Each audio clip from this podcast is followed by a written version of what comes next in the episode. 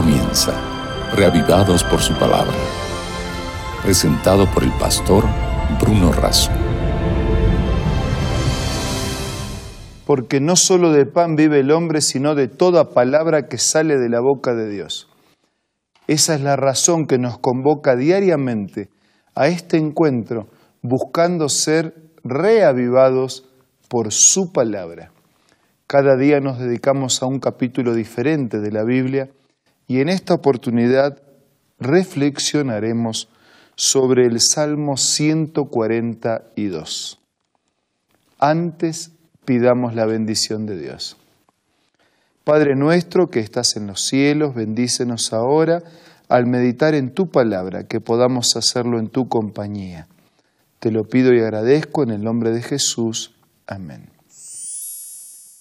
El Salmo 142 es una petición de ayuda en medio de la prueba. Es un salmo de David y es una oración que él hizo cuando estaba en la cueva, es decir, bajo peligros, bajo amenazas y atemorizado. Por lo tanto, el salmo comienza con un clamor desesperado. Y en estos términos, David expresa su angustia. Con mi voz clamaré a Jehová, con mi voz pediré a Jehová misericordia.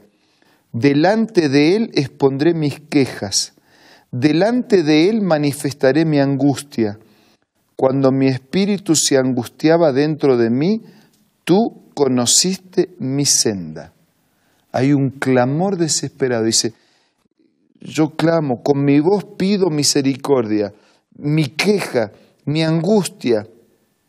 Y cuando mi espíritu se angustiaba, tú conociste mi senda. El Señor sabía dónde David estaba. El versículo que continúa, el versículo 4, él reitera su sentido de soledad y de abandono. Dice, en el camino en que andaba me escondieron lazo Mira a mi diestra y observa, pues no hay quien me quiera conocer. No tengo refugio, ni hay quien cuide de mi vida.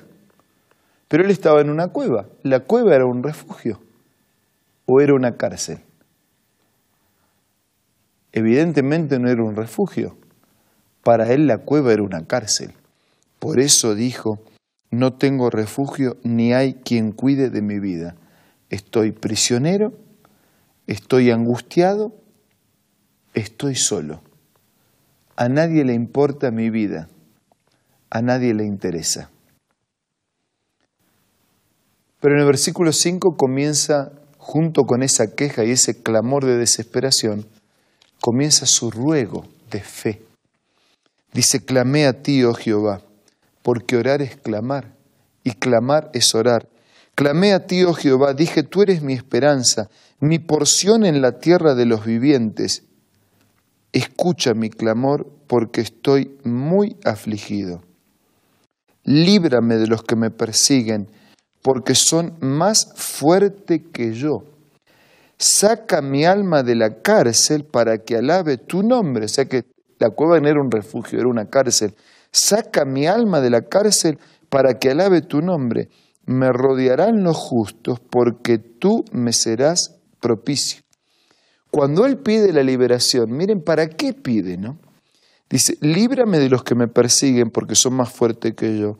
Saca mi alma de la cárcel para que alabe tu nombre. O sea, los beneficios que recibimos de la bendición de Dios tienen como propósito dar un testimonio que alabe el nombre de Dios que cuente, que manifieste, que muestre, que evidencie la intervención de Dios. El propósito es alabar, el propósito es glorificar, el propósito es reconocer. Saca mi alma de la cárcel para que alabe tu nombre, me rodearán los justos porque tú me serás propicio, tú vas a cubrir mi necesidad tú vas a responder mi ruego, mi clamor. Saben, uno con Dios es mayoría. Uno con Dios es mayoría. David estaba solo y él dijo que estaba solo. Y podría haber tenido muchísimos intentando ayudarle. Igual se sentiría solo, porque recién somos mayoría cuando estamos del lado de Dios, cuando Dios está a nuestro lado porque se lo permitimos.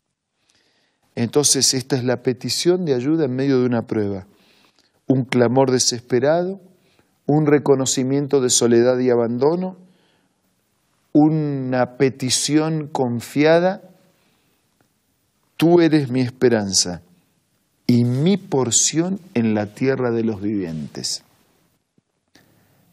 Es una alabanza en la tierra como un anticipo de la alabanza en el cielo. Aquí en la tierra nuestras alabanzas están mezcladas de quejas y de pedidos, pero en el cielo ya no habrá quejas, ya no habrá pedidos. Aquí en la tierra comenzamos a alabar como se alabará en el cielo y como pronto juntos lo alabaremos a Dios por toda la eternidad. Elena de White en el libro, famoso libro El conflicto de los siglos, termina su último párrafo del libro diciendo, el gran conflicto ha terminado. Ya no hay más pecado ni, ni pecadores. Una sola pulsación de armonía late en todo el universo de Dios desde el átomo más imperceptible hasta lo vasto del universo.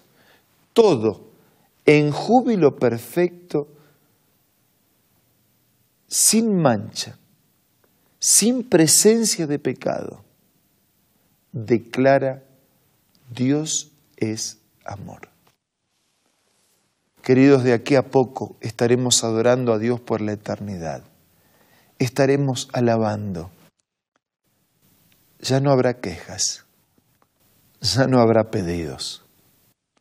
Todavía aquí en esta tierra alabamos mezclando gratitud con pedidos y agradecimientos con reclamos. Pero de aquí a poco cuando Jesús regrese, ya no habrá quejas, ya no habrá reclamos. ¿No es una bendición saber que Dios nos dio una nueva oportunidad y a través de su palabra está queriendo reavivar nuestra vida y producir un reavivamiento y una reforma, es decir, una renovación de la vida espiritual y un cambio en nuestra conducta y en nuestro comportamiento que nos haga hombres y mujeres diferentes y mejores. No puedo hacer todo su listado, pero estoy seguro que por lo menos esto fue de bendición para usted. Y si esto fue de bendición, tal vez sea el comienzo de bendiciones mayores que Dios quiere otorgar en su vida. Por eso, no se olvide de encomendar su vida a Dios y no se olvide de permitir que Dios siga haciendo grandes cosas en su vida. Ahora vamos a orar.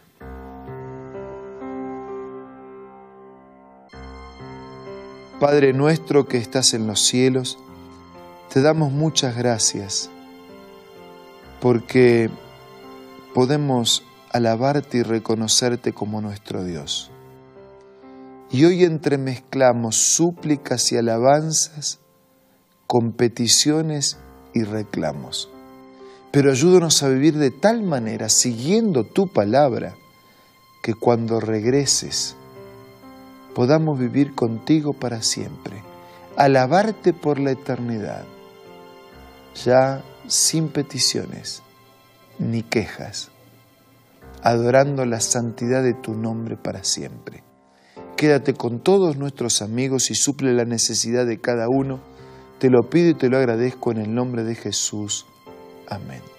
Nos reencontramos mañana para seguir siendo reavivados por la palabra de Dios.